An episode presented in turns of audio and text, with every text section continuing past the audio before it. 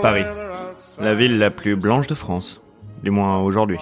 Des tourbillons de neige traversent les rues et une poudre immaculée recouvre la ville. Tout est blanc. Une véritable gentrification climatique. Je suis sur le pont de ma péniche. J'introduis une carotte dans le visage d'un bonhomme. Elle glisse à travers sa chair tendre et s'enfonce entre les deux boutons de chemise qui désormais lui servent Dieu. C'est un chef-d'œuvre. Ce bonhomme de neige me ressemble à s'y méprendre. D'ailleurs, un pigeon semble se faire avoir. Il se pose sur sa tête, pensant me manquer de respect. C'est un pigeon que je connais bien.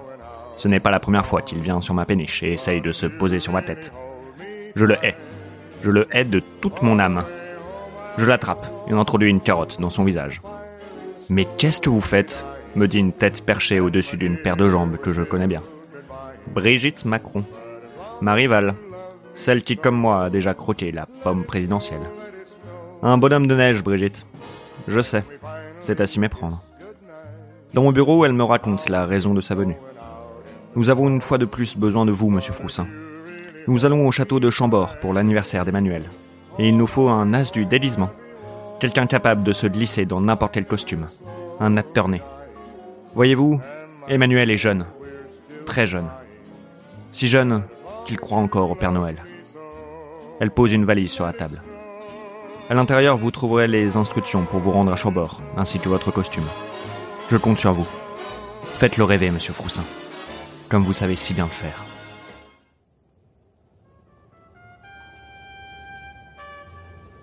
J'ai très froid. D'un geste de la main, j'essuie la buée sur la fenêtre avec mon gant rouge de Père Noël. Brigitte ne veut pas que je fasse mon apparition avant le dessert. Et à l'intérieur du château de Chambord, ils en sont encore à l'apéritif. J'éternue. Comme un idiot, je pensais que le costume de Père Noël tiendrait beaucoup plus chaud, et je porte un simple Marcel en dessous. En plus, ça gratte. Si vous voulez mon avis, ce costume, c'est du toc. Ah, pour dépenser de l'argent pour l'anniversaire du président, il y a du monde. Hein. Ça fête son anniversaire dans un château, et ça veut pas dépenser un copec pour le peuple. Classique.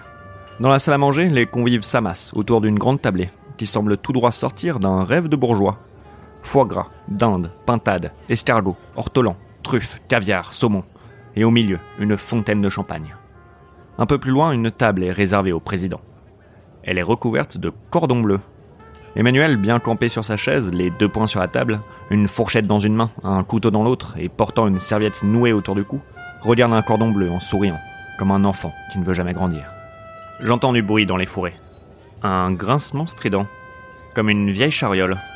Sûrement un paysan venu amener ses récoltes au président. Je me cache dans un buisson. Pas la peine de me faire remarquer. Le bruit est de plus en plus fort. Quelque chose passe sous les lumières du parc. Ce n'est pas une chariole. C'est quelque chose de vivant, d'animal. Mon Dieu, c'est un ours. Je me précipite vers la porte d'entrée et je me jette vers les escaliers. Ma sécurité est importante, mais pas question de ruiner la surprise. Je grimpe les marches de par deux et me retrouve bien au chaud sous les combles. On sonne à la porte. Étrange. Je ne pensais pas que les ours étaient si polis. Je m'approche d'une fenêtre pour observer la scène. Autant pour moi. Il ne s'agissait pas d'un ours, mais d'un panda, se déplaçant sur des roulettes. Mais attendez une seconde. Ce n'est pas un vrai panda. Les vrais pandas se déplacent sur leurs pattes, pas sur des roulettes. Brigitte ouvre la porte. J'ouvre la fenêtre pour écouter la conversation. Et voilà. Ça caille. Super. Oh, Emmanuel, dit-elle. Encore un panda. Tu me connais si bien. Certes, lui répond-il. Je te connais bien. Mais il y a quelqu'un là-haut au pôle Nord qui te connaît sûrement encore mieux que moi. Sacré Père Noël, je me demande ce qu'il a en magasin pour moi. Serge, rentrez ce panda géant à l'intérieur. Ce soir, nous festoyons avec un panda. Hurrah crie l'assemblée avant de faire rouler l'animal à l'intérieur. J'ajuste mon costume et descends discrètement les escaliers. Quelque chose me dit que ça va bientôt être à moi. J'arrive à temps pour voir Serge installer le panda au milieu de la salle de réception. Il est magnifique. Tout à coup, l'arrière-train du panda explose et des hommes en sortent, armés de fourches et de tridents. Rapidement, ils tiennent la foule en otage. Les menaçant de leur outil de jardinage, ils emmènent les convives dans une autre salle et laissent Emmanuel tout seul, ligoté à une chaise. Un homme sort du panda à son tour. Il marche lentement vers mon président. Il applaudit, lentement. Vive le roi, dit-il, d'une voix qui pue l'échec et le communisme. Jean-Luc Mélenchon. Qu'est-ce que vous faites ici? Vous n'êtes pas invité, Jean-Luc, dit Emmanuel. Invité, répond-il. Encore un concept de la France d'en haut? Aux dernières nouvelles, la France est une république de droit, et rien ne m'empêche de payer une visite à un vieil ami. Il gifle Macron maladroitement, et sa main atterrit mollement sur le crâne présidentiel. Qu'est-ce que vous voulez? dit ce dernier. Ce que je veux? Vous le savez très bien. Ce que j'ai toujours voulu. Devenir président, à la place du président. Il claque des mains. Serge, emmenez le dispositif de duplication de visage. Serge était un traître.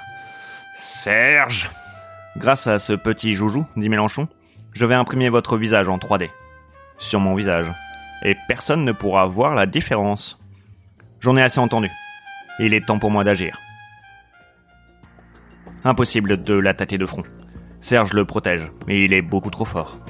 J'en sais quelque chose. C'est moi qui l'ai entraîné. Je monte au premier étage pour planifier mon attaque. Je me rends dans la salle de surveillance. J'y trouverai sûrement les informations nécessaires à une opération commando. Ah, ça me rappelle ma jeunesse. Un homme est ligoté au sol, et un sbire de Mélenchon a pris sa place. Il surveille la dizaine d'écrans en face de lui, en mâchant un chewing-gum, un casque sur ses oreilles, et un usi silencieux reposant sur ses genoux. J'exécute un étranglement sanguin, contractant mon biceps autour de ses artères, privant ainsi son cerveau de ce précieux liquide. Il s'écroule. Je récupère son Uzi et enlève le haut de mon costume pour me retrouver en Marcel. Il faut croire que ces efforts m'ont donné chaud.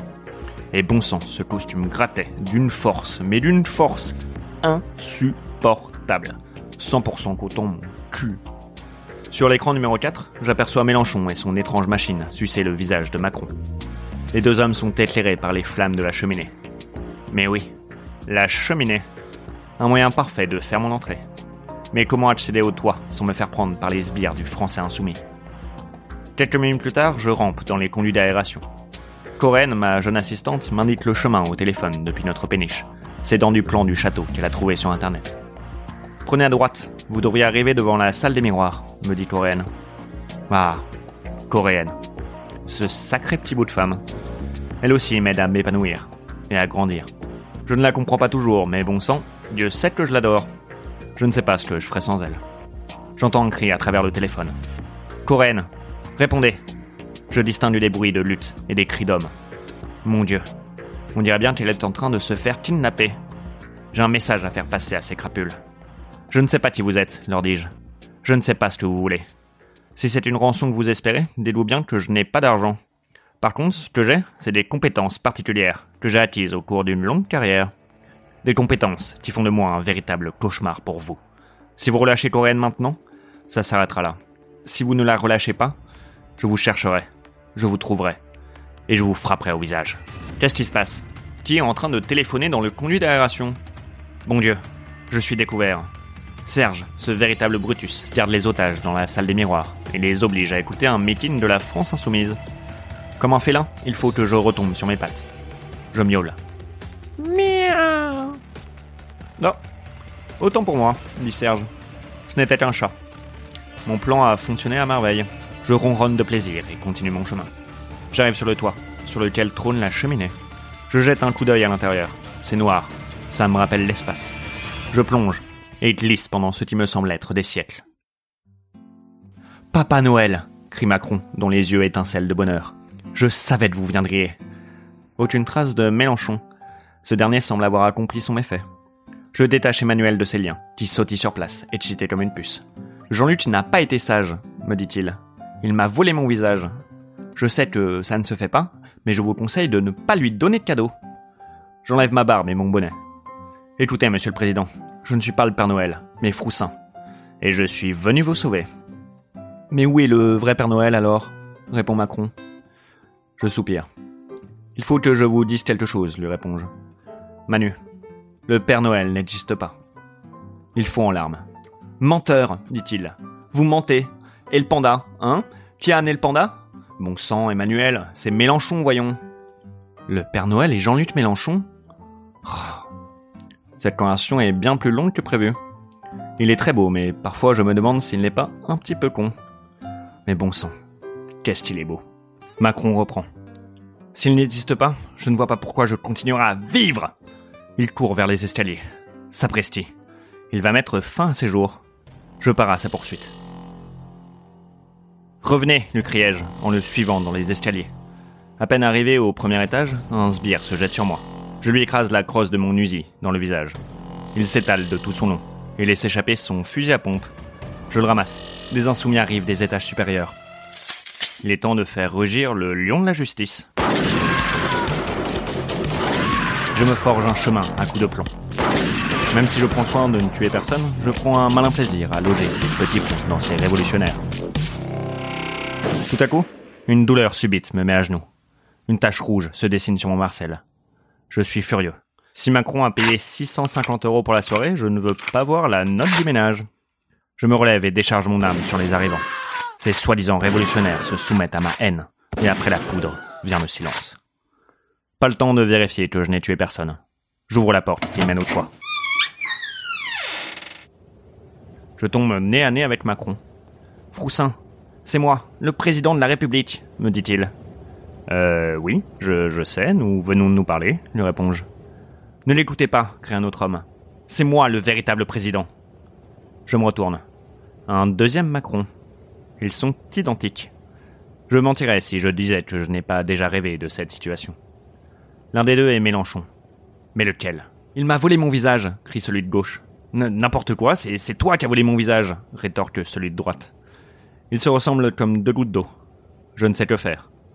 Comme le président jupitérien lui-même, je me vois dans l'impossibilité de choisir entre la droite et la gauche. Mais j'ai mes soupçons. Et comme lui, je penche doucement vers la droite. Écoutez-moi bien, dis-je au Macron de gauche. Je connais le corps du président comme ma poche. Votre petit manège ne marchera pas sur moi. Si vous tenez à votre vie, je vous conseille de fuir. Jean-Luc. Je fais un clin d'œil au Macron de droite et pompe mon fusil. Mélenchon sursaute, fait volte-face, glisse sur une tuile et tombe du toit. Il s'accroche de justesse à la gouttière du château. Sauvez-moi, dit-il. Je suis le vrai président. Je m'approche doucement et lui écrase la main avec mon pied. Il n'y a qu'un seul président, Jean-Luc. Et vous ne le serez jamais. Longue vie au roi. Je relève ma patte de félin et laisse tomber le félon. Il s'écrase sur un pommier et je regarde l'imposteur ramper lentement au loin.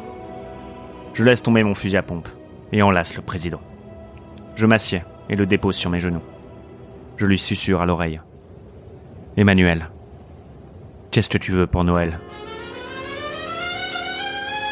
Je veux que tous les hommes et toutes les femmes puissent avoir leur cordon bleu. Je veux que le peuple de France comprenne que les richesses doivent être partagées. Et ce n'est pas parce qu'un président fait un anniversaire dans un château qu'il n'est plus un homme du peuple. Hmm. Cette réponse est étrangement communiste. Je suppose que cette mésaventure a appris une leçon à Macron. Ou alors j'ai fait une énorme boulette. Quelques heures après, je suis de retour sur la péniche. Elle a été ravagée par les kidnappeurs de Coréennes. Au milieu des décombres, je retrouve un cadeau sur lequel une petite étiquette est scotchée. Pour José. Cette brave petite.